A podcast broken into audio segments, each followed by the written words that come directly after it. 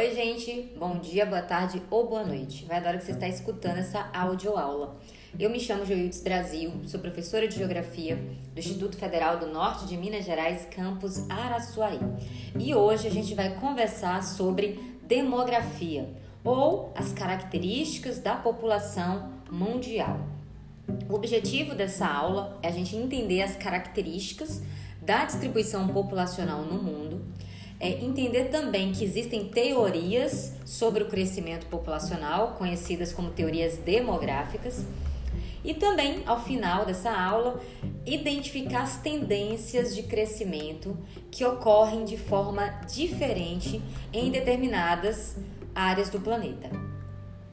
Quando a gente fala de população mundial, eu quero que vocês imaginem o globo terrestre, a distribuição tradicional dos continentes e você concentre a sua visão mental na parte asiática, ou seja, no mapa na parte direita superior.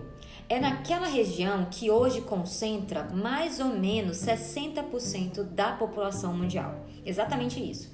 Quando a gente fala de população mundial, a gente vai lembrar da população asiática, que é a região onde tem maior concentração populacional. Ao mesmo tempo que uma região concentra quase 60% da população do mundo, vai ter vários e várias áreas que são conhecidas como vazios demográficos. E aí a gente vai trazer o exemplo da Groenlândia, que é uma área que a gente pode identificar como grandes extensões de desertos frios, ou seja, as geleiras, a gente tem também desertos tradicionalmente conhecidos, desertos quentes, como é o caso do Saara, na região da África. A gente vai ter a questão de grandes formações florestais, como no Brasil, a floresta amazônica, que isso também é um, um certo empecilho para a ocupação humana. Então, vai ter áreas superpovoadas e áreas extremamente desocupadas. Então, a população mundial ela tem uma distribuição que a gente vai identificar como concentrada em determinadas regiões e extremamente desigual.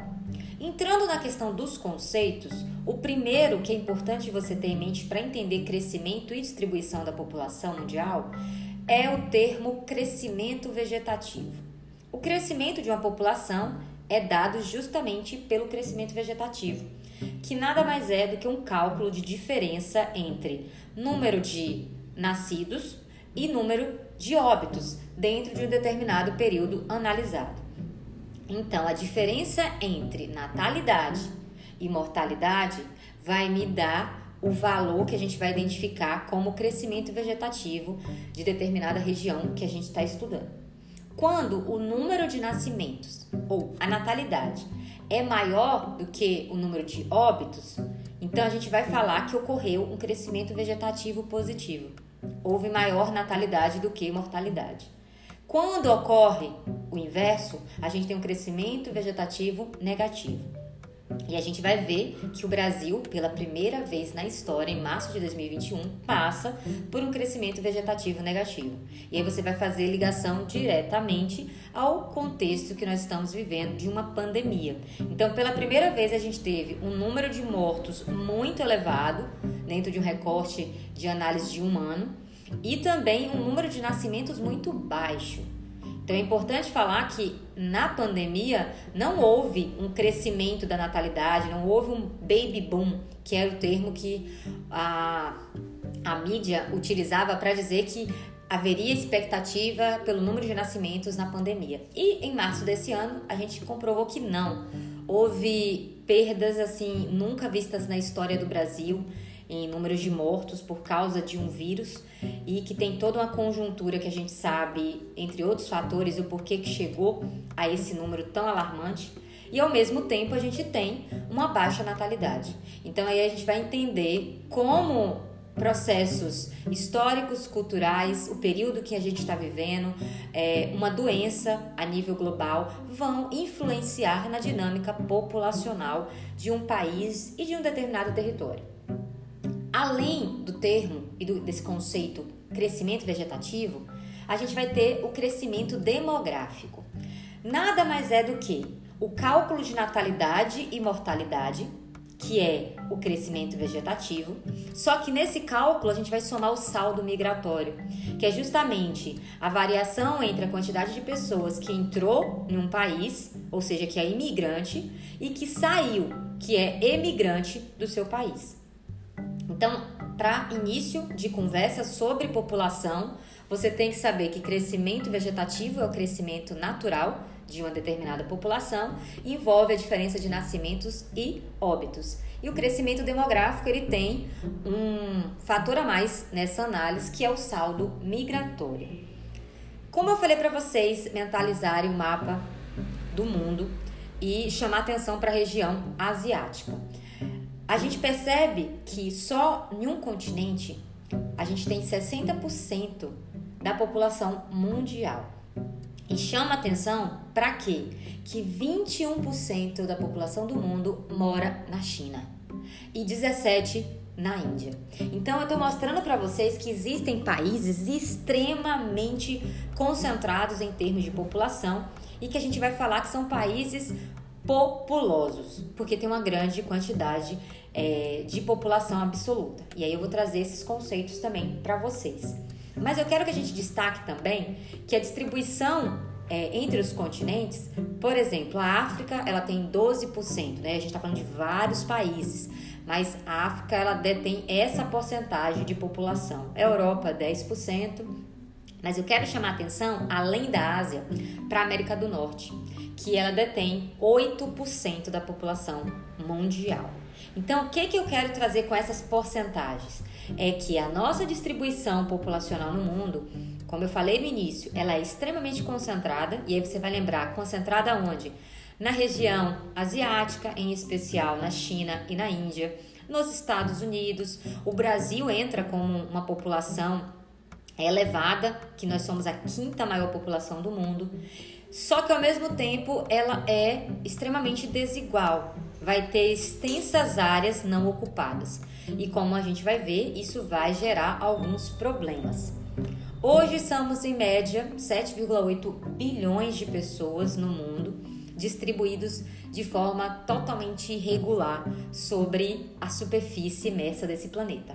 Embora o período é, no início do século XX, que a gente passou um auge de crescimento populacional, devido às condições médico-sanitárias, avanços na ciência, na medicina. Isso tudo permitiu que a população vivesse mais, ou seja, a taxa de mortalidade ela era baixa porque as pessoas tinham uma alta expectativa de vida e tinha um crescimento é, de nascimentos também muito elevado. As pessoas ainda tinham o hábito de ter muitos filhos. Era uma média da dinâmica da população global. Só que a partir da década de 60, 1960 do século 20 até os dias atuais, a gente percebeu uma mudança nessa dinâmica demográfica, que eu vou estar aqui detalhando para vocês que ela é diferente ao longo dos países. Mas o que eu quero que vocês entendam é que ainda hoje a gente tem um crescimento vegetativo mundial dito positivo. Então você vai subentender que ao longo da análise dos anos, a gente observa no mundo que existem mais nascimentos do que óbitos. Outros conceitos extremamente importantes que vão estar presentes na sua prova de concurso, no vestibular, é o conceito de população. Você vai ver ele também em biologia, mas em demografia, a gente está falando de um conjunto de pessoas que residem em uma determinada área, seja ela um território, um município, um bairro ou até mesmo nosso planeta. E essa população, ela pode ser analisada enquanto população absoluta, que é o número total de habitantes da área que você está estudando. É, por isso que ela é absoluta. E a população relativa, que é justamente uma divisão entre o número de habitantes pela área analisada, seja em quilômetros quadrados, metros quadrados. Agora, para a gente também finalizar a questão conceitual, é importante vocês diferenciarem o conceito de populoso e povoado. Quando eu trago um exemplo de um país populoso, eu estou falando de, uma, de um país que tem uma população absoluta grande. E aí, qual o exemplo? A gente precisa comparar. Grande em relação ao quê? Falei para vocês, a China sozinha tem 21% da população mundial. É o país mais populoso do mundo. Então, ela tem uma população absoluta muito grande comparada ao restante dos países, dos 191 países que existem. O Brasil é a quinta maior. Então, comparada a quase esses 190 países, a gente também é um país populoso. Só que existe outro conceito que você não pode se confundir, que é povoado. Povoado está referente à divisão entre o número de habitantes por área. E quando esse número é alto, aí eu estou falando, por exemplo, que o Brasil é um país populoso, mas que não é povoado. Por quê? Porque se a gente vai analisar a distribuição de população no território brasileiro, a gente vai ver uma extrema concentração no Sudeste e extremos vazios, ou seja, áreas quase sem pessoas na região norte, em alguns pontos é, mais da que a gente fala do polígono da seca no Nordeste.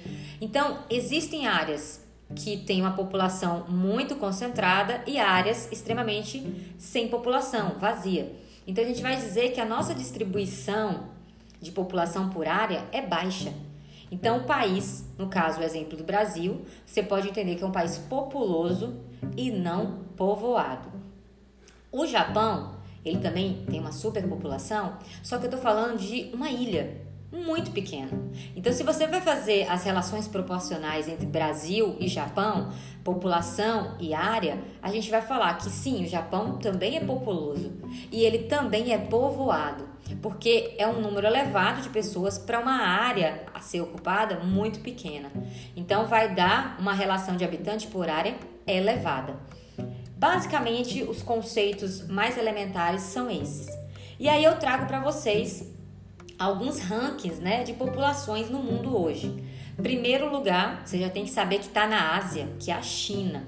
Depois a Índia, Estados Unidos, a Indonésia e o quinto, que somos nós, o Brasil. Por que, que eu quero que a gente chame atenção sobre a superpopulação da China? É que a três décadas, mais ou menos, o governo chinês ele começa a ver que ter uma superpopulação ela gera encargos ao Estado, é mais oneroso. E eles começam a investir massivamente num controle populacional. Então, o Estado chinês ele vai incentivar agora a diminuição da natalidade através do que a gente fala de políticas de controle de natalidade. E a política mais famosa que a gente sabe da China é a política do filho único, que ela teve algumas alterações ao longo do, dos anos, né? Mas ainda hoje é vigente no país. E a orientação por parte do Estado chinês é de que se tenha um único filho por casal. E esse filho vai ter todos os seus direitos fundamentais, educação, saúde, é, emprego de qualidade garantido pela figura do Estado. A questão realmente é incentivar a um planejamento familiar e conscientizar a população chinesa que a superpopulação pode ser algo também negativo para a própria gestão do território chinês. No contexto europeu, a gente tem outra configuração. Enquanto os crescimentos na China sempre batem recorde é, em termos de nascimento e também porque o fator mortalidade lá também acaba sendo mais alto, então tem uma alta expectativa de vida e nascia muita gente, fazendo com que tivesse um crescimento vegetativo positivo na China. Na Europa está passando por um processo oposto. Na verdade, a Europa nas últimas décadas tem passado por um crescimento populacional negativo ou seja, estão tendo menos nascimentos. Quando a gente fala desse crescimento vegetativo negativo da Europa, a gente vai ter que contextualizar que no período da década de 60, a gente está vivendo a revolução feminista, então vai trazer direitos garantidos agora para a mulher entrar no mercado de trabalho, e isso vai fazer com que ela literalmente revolucione a sua vida e seu modo de vida. E isso vai refletir então na natalidade. Eu estou falando de mulheres que tinham ali seu período fecundativo, né, dos 18 aos 25 que já estavam tendo filho, agora prorrogando a maternidade. E isso aconteceu ali em meados da década de 60, com todos esses direitos vindos, conquistados pelo movimento feminista no mundo. E isso vai implicar em casamentos cada vez mais tardios, é, na mulher hoje não só optando pelo casamento, mas fazendo estudo, graduação, pós, é, se profissionalizando, ao invés de já ter a maternidade como uma das prerrogativas da vida, e isso reflete em um decrescimento da população europeia. Porque as mulheres e os homens que há 40, 50 anos atrás não optaram por ter filhos, porque esse processo, como eu falei para vocês, da entrada da mulher no mercado de trabalho, da dos estudos, do casamento tardio, vai fazer com que as famílias tenham filhos mais tarde ou não tenham filhos. E hoje, em 2021, essa galera que não teve filho está idosa e eles não tiveram filhos, não alimentaram o ciclo demográfico. E quando eu falo isso, eu estou falando do sistema de previdência social. No caso da Europa, eu estou falando que eu tenho menos pessoas no mercado de trabalho economicamente ativo, dentro da idade ali dos 20 aos 30 anos, porque ou não nasceram ou ainda são muito mais jovens porque os pais tiveram tarde. E agora eu tenho uma população idosa muito elevada. Então, o que que o, Estado, na figura né, dos estados europeus, estão passando? Em agora incentivar políticas de aumento à natalidade ou incentivos à natalidade. O oposto do que aconteceu na China, que foi o caso da política de filho único. Então, quando vocês forem analisar, vocês observam que diferentes contextos é, influenciaram a dinâmica populacional desses países e um crescimento positivo e negativo ele vai ter problemas e pontos positivos também. Porque ao mesmo tempo que a gente pode imaginar que na Europa teve uma alta expectativa de vida e teve um controle de natalidade. As famílias elas estavam já planejando os filhos, só que limitados, um ou dois filhos. Só que a nível, por exemplo, temporal, isso gerou um impacto principalmente pela questão da previdência, porque esses idosos agora não trabalhando estão recebendo do Estado a sua aposentadoria. E quem está pagando os impostos agora é uma população muito menor. E aí faz com que ocorra o déficit previdenciário. Isso, gente, no contexto europeu. E aí, posteriormente, em outras aulas, eu vou discutir que esse discurso influenciou diretamente a reforma da Previdência no Brasil e é totalmente incoerente com a nossa realidade brasileira. Hoje, para a gente ter um breve resumo da dinâmica demográfica do mundo, é vocês pensarem duas charges que geralmente aparecem. É uma charge de uma praça com vários idosos alimentando ah, uns passarinhos, outros passeando com um cachorro, e do outro lado, uma charge com um personagem dos Simpsons com sua família de indianos com oito filhos.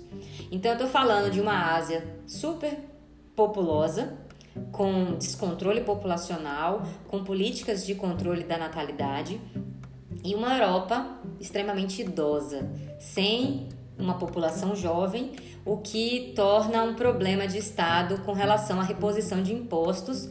E isso reflete diretamente na questão da previdência dessas pessoas que têm seu direito garantido porque já passaram, já contribuíram e têm o direito à aposentadoria. Então, é esse mais ou menos o cenário que a gente tem. Percebe-se então um crescimento populacional que ele está concentrado é, principalmente em países subdesenvolvidos ou que já foram ex-colônias, como é o caso também aqui de países da América Latina.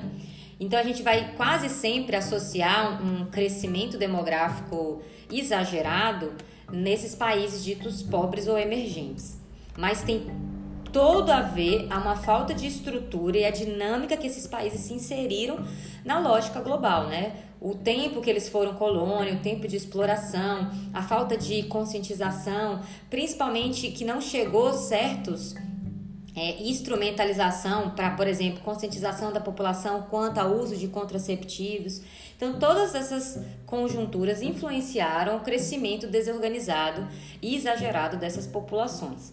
Enquanto que países desenvolvidos eles teve, tiveram é, devido até à lógica de exploração que foram, né, os que exploraram a maioria dos outros países, e aí a gente destaca países europeus, o contexto dos Estados Unidos, eles têm hoje uma baixa taxa de natalidade. E se a gente vai explicar isso, tem a ver com educação sexual, com políticas de conscientização dentro das escolas, as melhores condições de trabalho, de vida, fazendo com que os casais eles passem agora a planejar a criação de uma família que evita com isso, né, a gravidez indesejada acidental e todas as questões né, de, de evolução na discussão sobre direitos reprodutivos que é mais avançado nesses países. Agora eu vou entrar, gente, na última parte da aula, que é especificamente sobre teorias demográficas. Essas teorias representam os grandes estudos sobre o comportamento da população com o objetivo de explicar suas causas e consequências. A primeira e assim mais importante, que mais cai em prova e que a gente vai trazer várias críticas a ela, é a teoria malthusiana. O nome de origem né, do seu criador, Robert Malthus, que acreditava, a partir de uma série de estudos que ele fez na época na Europa, sobre a dinâmica populacional no período feudal, no início do capitalismo. Ele vai identificar períodos que, por exemplo, da peste negra, que afetou diretamente a quantidade da população europeia, e isso vai refletir negativamente para os desenvolvimentos daqueles países, vai explicar o período auge da medicina, que vai trazer melhores condições médico-sanitárias para a população. E sobre essa abordagem e os estudos que ele tinha disponível na época, ele vai chegar à conclusão que a população cresce em projeção geométrica, ou seja, 1, 2, 4, 8, 16, 32, enquanto que a produção de alimentos crescia em progressão aritmética. Um, dois, três, quatro. Então, assim, não bate. A matemática, ele está querendo dizer que uma superpopulação é extremamente prejudicial para a manutenção da própria ordem social, porque a gente tem poucos alimentos. E a produção de alimentos é muito menor do que a capacidade de crescimento da população. Por isso, Malthus vai dizer que o crescimento da população seria superior ao crescimento da produção de alimentos. Quais são as limitações da teoria do Malthus? É que ele não teve acesso a, por exemplo, a revolução verde, aos avanços das técnicas agrícolas, melhoramento genético de solo, planta, controle de pragas, entre outras importantes é, técnicas que mostram cada vez mais que hoje a gente tem uma produção de alimentos que não justifica tem pessoas morrendo de fome no mundo. Então, a gente tem que pensar que o Malthus tinha coerência para o seu discurso devido às limitações do seu conhecimento e porque ele não tinha acesso e nem não podia imaginar o futuro para aquela época a teoria dele tinha certa é, coerência, mas hoje não. A teoria malthusiana ela já é dita como obsoleta. Só que existem algumas pessoas que insistem nessa teoria e vai criar algumas derivações que são a teoria neomalthusiana e a ecomalthusiana. A teoria neomalthusiana ela vai surgir num contexto pós Segunda Guerra Mundial, especificamente ali naquele mundo já vencido, né, pelo bloco capitalista. Então, a gente vai ver uma Europa agora já fragmentada, mas também os países que ganharam já estão estabelecidos com seus monopólios, os Estados Unidos como uma potência mundial da época. Nesse momento, a gente percebe um pela primeira vez o estado de bem-estar social sendo colocado na, principalmente nos países desenvolvidos, né? E esse estado de bem-estar social é o quê?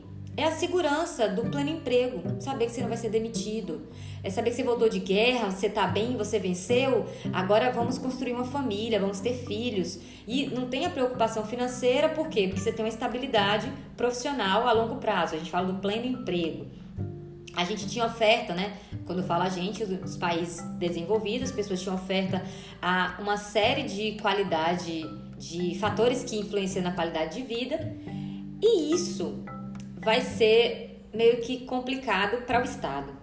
Porque o aumento dessa população, né, o baby boom que acontece nos Estados Unidos pós a Segunda Guerra Mundial, ele vai ser visto como um encargo ou custos exacerbados para o Estado. Mais gente, a gente vai gastar mais para gerir, é mais escola, é mais hospital. E aí começa a se introduzir essa teoria neomalthusiana, principalmente na economia, como estratégia de controle da população, de vamos agora incentivar o planejamento familiar, a diminuir esse, esse, essas famílias grandes de quatro, cinco filhos, porque é importante. Então, a demografia, ela também é uma ciência estratégica, é uma ciência da geopolítica e ela vai se introduzir esses discursos como políticas públicas em alguns países, que vão incentivar a esterilização em massa de população mais pobre é, de mulheres latinas, no caso dos Estados Unidos. Tô falando, gente, de alguém chegar sem você pedir e tirar seu útero.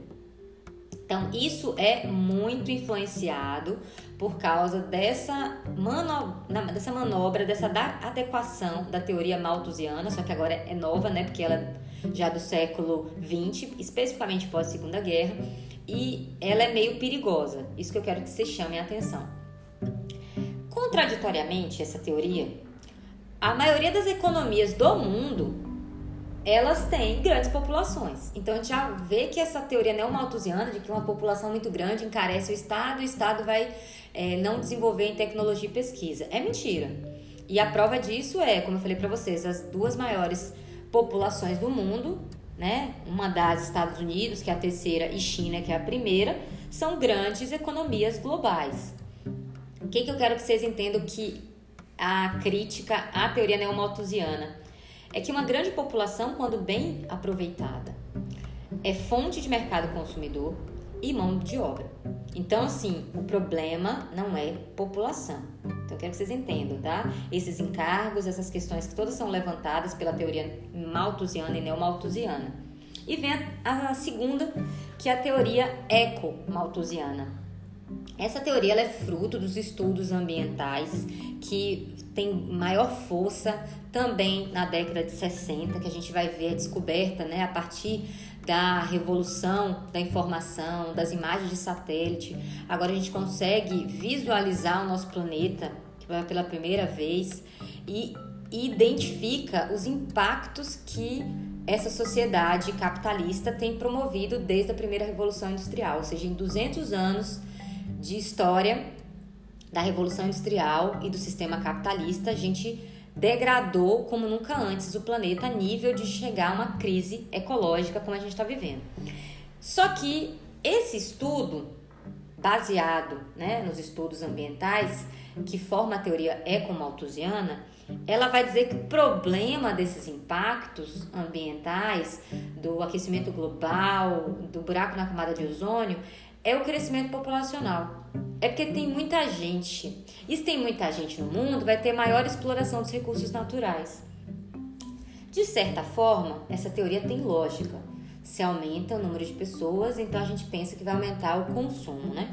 Só que a gente, como eu dei o exemplo hoje com relação à, à capacidade de produção de alimentos no Brasil e, contraditoriamente, a ter uma área agricultável e com alimentos para alimentar toda a sua população, a gente entrou no mapa da fome. Então, o problema que eu vejo não é necessariamente falta de comida, é má distribuição. Ao mesmo tempo, é a questão dos impactos ambientais. Quem impacta a nível de uma barragem que se rompe, como foi o caso da Vale, duas cidades destruídas por causa de uma empresa. Quando a gente fala dos grandes é, que a gente fala principalmente dos latifúndios no Brasil, né? A gente está falando de proprietários de terra de um latifúndio que é quase do tamanho de um estado e só aquela fazenda ela desmata toda aquela área que impacta um bioma muito mais do que eu e você se a gente vai numa roça, numa mata e corta um pé de árvore. Então, o que, que eu quero que vocês pensem? É que o problema é uma população ou problema é um grupo específico que detém o poder e que de fato impacta e está destruindo o nosso planeta. E aí toda a população vai ser impactada negativamente com isso. Então, o que eu quero que a gente critique essa teoria ecomalthusiana não é desmentir todos os avanços dos, dos estudos ambientais hoje, mas é culpar quem de fato é responsável por esse impacto. Porque não adianta a gente controlar a população, mas continuar explorando minério, está degradando os biomas, está emitindo carbono. Então, isso a lógica continua sendo a mesma, mesmo com menos pessoas. E aí eu vou entrar na última teoria, que é a teoria marxista, ou seja, ela leva o nome de quem a criou, que é o Karl Marx, e ela também é conhecida como reformista. A teoria não é só do Marx, vai vir outros estudiosos que vão ali acrescentar e atualizar a teoria marxista, mas ela é basicamente uma análise crítica das outras teorias e ela vai explicar que o aumento da população, o crescimento populacional e a escassez de alimentos não podem ser culpados pela pobreza que decorre da má distribuição. Então, em outras palavras, o Marx está nos falando que a pobreza, que é um fenômeno estrutural do sistema capitalista, porque ele, ele precisa explorar para lucrar, e para isso ele vai gerar a pobreza. Então, é essa pobreza que é um problema estrutural do sistema que gera o aumento da população, e não o contrário. Então, Marx vai nos falar que a falta de conscientização, a falta de educação para essas famílias, é, as condições de miserabilidade, a falta de informação, todas essas mazelas do sistema que a gente vive é que vai ter e promover esse descontrole populacional de países superpovoados e países com a população idosa muito grande. Então, o Marx vai dizer que o problema da pobreza, então ele vai explicar, ele vai matar por terra a teoria de Malthus, é que a escassez de alimento é uma escolha do sistema, porque ele se estrutura a partir da concentração de renda, de riqueza e de exploração de pessoas e de recursos naturais desse planeta. Para a gente fechar a nossa análise, eu acho importante a gente pensar em cenários futuros. Como eu falei para vocês, o caso do crescimento negativo que teve registrado na Europa, ele é muito mais robusto. Ele aconteceu, hoje a gente tem uma porcentagem, por exemplo, de 21% da população da Alemanha é de idosos, 26% da população do Japão é de idosos, é, na Grécia, 20% dessa população também é de pessoas já aposentadas. Então, eu estou falando de um, uma porcentagem significativa da população é, que é idosa, que não é ruim, significa que esse país tem uma alta taxa de expectativa de vida. Quando a gente olha para o Brasil, a gente não tem nem 8%, é pouco mais, entre 7 e 8% da nossa população hoje, ela está entre é, aposentados, ou seja, terceira idade.